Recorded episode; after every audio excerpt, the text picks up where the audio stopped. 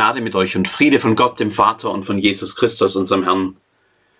Geliebte Gottes in Bulladingen, ich bin mir sicher, so hätten Sie sich das nicht vorgestellt mit Jesus. Als Sie drei Jahre vorher alles verlassen haben, um ihm nachzufolgen, da hatte er Sie beeindruckt mit seinem Reden von Gott. In den drei Jahren danach hat er Sie noch mehr beeindruckt, weil er nicht nur redete, sondern handelte.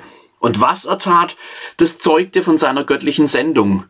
Blinde sehen, Lahme gehen, Taube hören, Aussätzige hat er geheilt, Tote auferweckt, den Sturm hat er gestillt, auf dem Wasser ist er gelaufen und 5000 Menschen wurden satt von fünf Broten und zwei Fischen. An jedem Tag schien es sich neu zu bestätigen, dieser Jesus von Nazareth ist tatsächlich Immanuel, Gott mit uns. Denn wer anders als Gott könnte diese Dinge tun? Wenn er dann redete vom Reich Gottes, ganz nahe gekommen, dann hatten sie große Visionen vor Augen.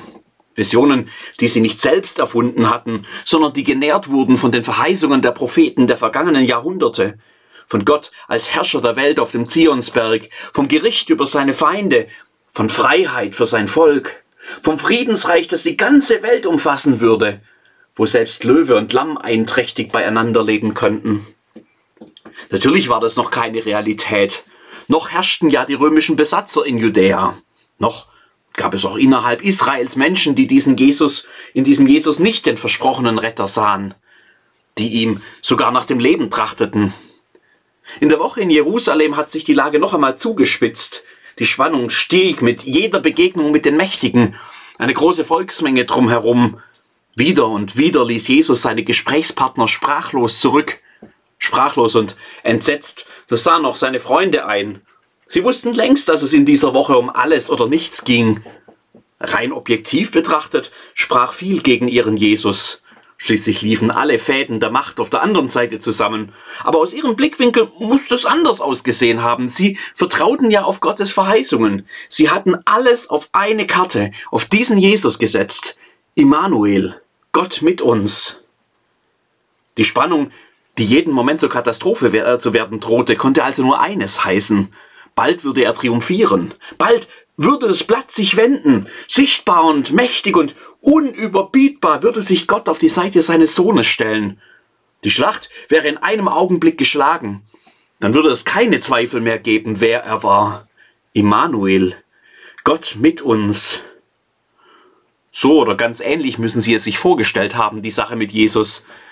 Doch der Jesus, der hier im Garten betet, passt gar nicht zu diesem Bild. Verzweifelt und schwach, traurig und geplagt scheint er hier. Ohnmächtig. Ja, das ist das richtige Wort. Ohnmächtig ausgeliefert. Gar nicht der triumphierende Sieger. Man mag über die Jünger denken, was man will. Wir hätten es uns also eigentlich auch ganz anders vorgestellt, die Sache mit Gott sei es in zwei Jahren Corona-Pandemie oder jetzt, wo wir die Kriegsnachrichten aus der Ukraine hören. Der Christus, den wir jetzt brauchen könnten, eigentlich schon längst brauchen könnten, ist doch auch der triumphierende Siegertyp, der die Probleme und Nöte, die Leiden und die mächtigen Feinde mit einem einzigen Handstreich zur Seite wischt. Jetzt und wenn nicht jetzt, wann dann? Jetzt bräuchten wir doch den strahlenden Christushelden, der unser gläubiges Gebet erhört und beantwortet, indem er endlich mit Macht kommt und zeigt, dass er stärker ist als Krankheit und stärker als Armeen und als Wladimir Putin und egal wer auch sonst noch hinter den Nöten dieser Welt stehen mag. Wenn er damals Blinde sehend machen konnte, dann kann er doch auch mit einem Virus fertig werden, oder? Wenn er die Mächte der Finsternis austreiben konnte, dann dürften doch auch die Kriegstreiber heute kein Problem für ihn sein, oder? Wenn er selbst die Toten lebendig macht, dann kann es doch gar nicht sein, dass er mit den Dingen, die mich heute umtreiben, überfordert ist, oder? Wann zeigt er sich endlich denn als der, der wir glauben, dass er ist und den wir jetzt so dringend brauchen, Immanuel, Gott mit uns? Sie können schon gar nicht mehr hinsehen. Jeder Blick auf den beten dringenden Jesus scheint ihnen ihren fragend gewordenen Glauben noch ein Stück kleiner zu machen. Ohnmächtig kniet er dort. Lass diesen Kelch an mir vorübergehen. Nicht mein Wille geschehe, sondern deiner. Sie haben sich zurückgezogen von diesem erbärmlichen Schauspiel. Ihre Müdigkeit kann man sicher nicht nur auf den langen Tag zurückführen, auf den lauen Abend bei nahöstlichen Temperaturen und den Wein, den es vorher beim Abendessen gab. Ihr Schlaf ist die Apathie, die teilnahmslose Zurückgezogenheit derer, die das Leid, das sie sehen, überfordert, die das, was sie erleben, nicht mehr einordnen können und irgendwann alles nur noch teilnahmslos an sich vorbeiziehen lassen. Ein Schutzmechanismus der menschlichen Psyche, angesichts furchtbarer Bilder, die uns überfluten. Siehe, die Stunde ist da, dass der Menschensohn in die Hände der Sünder überantwortet wird. Keine Spur von Sieg und Triumph, keine Spur vom starken Christushelden. Immanuel, Gott mit uns. Wachet und betet. Wachet und betet, sagt er, damit ihr nicht in Anfechtung fallt. Dabei ist es doch seine untätige Ohnmacht, die die größte Anfechtung zu sein scheint in dieser tragischen Zeit. Immanuel, Gott mit uns. Wachet und betet. Wenn sie doch nur dazu in der Lage gewesen wären in dieser Zeit, wenn sie doch nur genau hingesehen hätten, mit wachem Blick auf das Unerklärliche, dann hätten sie es vielleicht gesehen. Wachet und betet. Hinterher weiß man es immer besser wie leicht es ist, aus der Entfernung von 2000 Jahren von der sicheren Kirchenbank aus Urteile über die angefochtenen Jünger zu fällen. Wachet und betet. Wir müssen uns das heute sagen lassen. Wir, die wir ja auch an manchen Gottesbildern verzweifeln, die wir so gerne vor uns hertragen und die an den Situationen, die uns gerade begegnen, zerbrechen. Immanuel, Gott mit uns. Wachet und betet. Wer mit wachem Auge hinschaut, der sieht mehr als den ohnmächtigen Gottessohn. Der sieht etwas anderes als einen gescheiterten Messias, den seine Feinde in Kürze ans Kreuz nageln werden.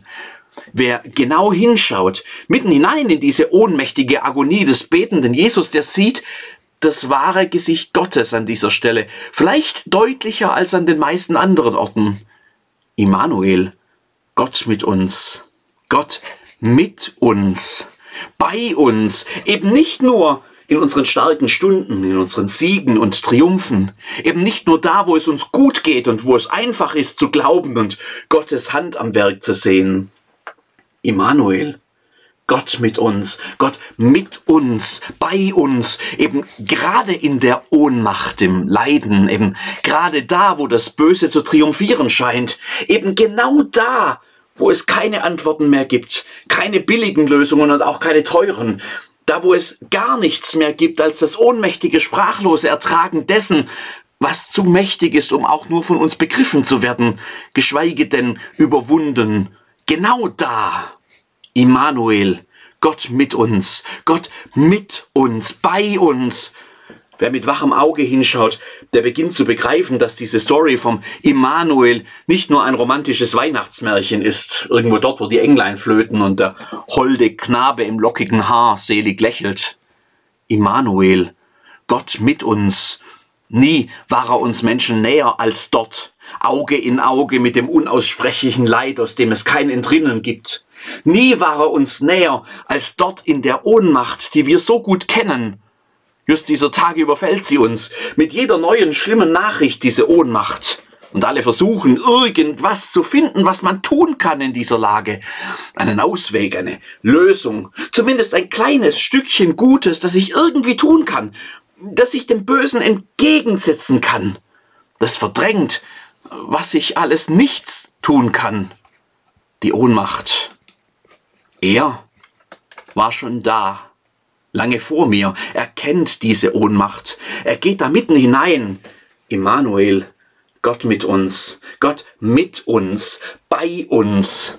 Wer da mit wachem Auge hinschaut, wer sich dem aussetzt und nicht teilnahmslos wegschaut in Trauer um ein gerade gestorbenes Gottesbild, wer da hinschaut, der erkennt, dass der Immanuel, der Gott mit uns, gerade in unserer Ohnmacht zu finden ist dass er dann nicht nur damals dort im Garten war, sondern heute noch mittendrin sein muss in den Trümmern von Kiew und Mariupol, in, auf den Straßen voller flüchtenden Menschen, in den russischen Gefängnissen, in denen man die steckt, die für den Frieden demonstriert haben, in den schaukelnden Schlauchbooten auf dem Mittelmeer, in den Wohnzimmern derer, die Angst haben und nicht wissen, was sie tun sollen, die heute Hamsterkäufe machen und morgen vielleicht schon ihr Auto nicht mehr volltanken können.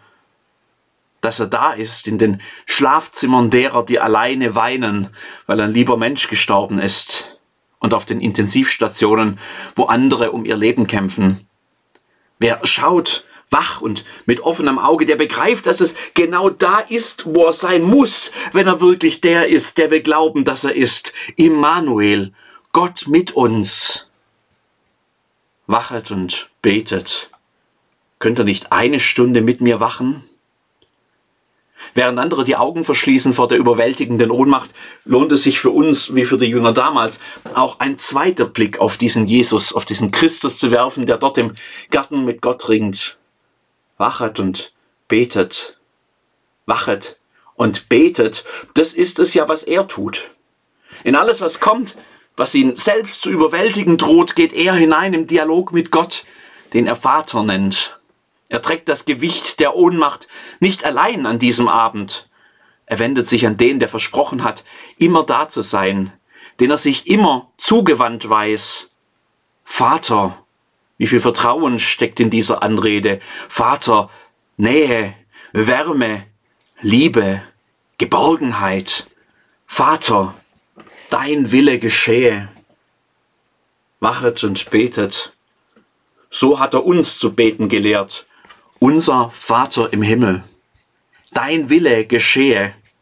So betet er selbst in dieser schweren Stunde. Wer hinschaut, der sieht an ihm, wie sehr das Beten trägt, genau in den schwersten Momenten. Beten ist ja nicht irgendein magischer Wunscherfüllmechanismus. Manchmal denke ich, viele stellen sich Gott schon irgendwie vor wie so einen Kaugummiautomaten. Gebet oben rein und unten kommt dann ein Wunder raus. Das ist genau das Gottesbild, das in diesen ohnmächtigen Momenten zerbricht, das dem Leben nicht gewachsen ist. Jesus stellt uns Gott nirgends als Kaugummiautomaten vor, dafür aber immer als Vater, als einen, mit dem ich über alles reden kann, bei dem ich alles abladen kann, der mich hört, der mich versteht, der mich liebevoll anhört und mich umgibt mit seiner Gegenwart, der genau das ist, was ich am dringendsten brauche. Immanuel, Gott mit uns, Gott bei mir, selbst im allertiefsten Leid wachet und betet. NachfolgerInnen Christi in Bulladingen. Ich will euch nichts vormachen. Es gibt auch so viele Momente, in denen ich mir nichts sehnlicher wünschen würde als den mächtigen Triumph Christus, der mit allmächtiger Hand die Probleme einfach wegfegt. Gott, Vielleicht nicht als Kaugummiautomat. Ich persönlich mag sowieso kein Kaugummi. Aber doch zumindest als einen, der auf unser Gebet Frieden vom Himmel wirft und Heilung, der Panzer in Luft auflöst und Hass in geschwisterlichem Miteinander. Wie wünsche ich mir so einen Gott? Ohnmächtig sehe ich zu, wie der Friede auf sich warten lässt und Heilung und Miteinander auch. Aber ich will meinen Blick nicht abwenden von diesem mir oft unverständlichen, leidenden Christus, sondern ich will noch einen dritten wachen Blick auf ihn wagen einen, der mit berücksichtigt, was ich heute weiß, aber was damals im Garten noch verborgen war. Denn ich kenne ja Teile der Christusgeschichte, die für die Jünger noch in der Zukunft lagen. Wenn mein wacher Blick von diesem späten Donnerstagabend zum Freitag schweift, zum Kreuz, zum Samstag, zum Grab und dann gar zum Sonntag, zur Auferstehung, dann blitzt plötzlich in all dem bedrückenden Dunkel ein Lichtschein der Hoffnung auf. Ich beginne zu ahnen, dass mit diesem Christus und seinem ohnmächtigen Leiden tatsächlich das Friedensreich Gottes angebrochen ist. An dem, was da geschieht, entdecke ich, dass sich die Macht des Bösen nur mit seiner Ohnmacht überwinden lässt. Dass Stärke nur mit Schwäche zu besiegen ist und nie mit noch mehr Macht und Stärke. Dass die Antwort auf den Tod in seinem Sterben liegt dass er da erst hindurch muss, um in der Auferstehung das alles dann überwunden zu haben. Wenn mein wacher Blick sich auf Christus richtet und auf den Gott, der diesen Weg mit ihm geht und ihn dann am Sonntag zu neuem Leben auferweckt, dann sehe ich neu, was dann noch alles auf uns zukommt. Hinter dem Dunkel, hinter dem Leid und dem Sterben, da richtet sich mein Blick und meine Sehnsucht auf die Verheißung Gottes am Horizont Und im Licht dieser Verheißung dämmert mir, dass es mehr gibt als das, was mir hier so unumgänglich im Wege steht. Wachet und betet, da bin ich plötzlich hellwach und voller Sehnsucht, voller Hoffnung und voll neuem Glauben an den Gott, der das, was er begonnen hat, auch vollenden wird. Und der hier in all dem tiefen Dunkel auf dem Weg zum Ostermorgen bei mir ist. Immanuel, Gott mit uns. Amen.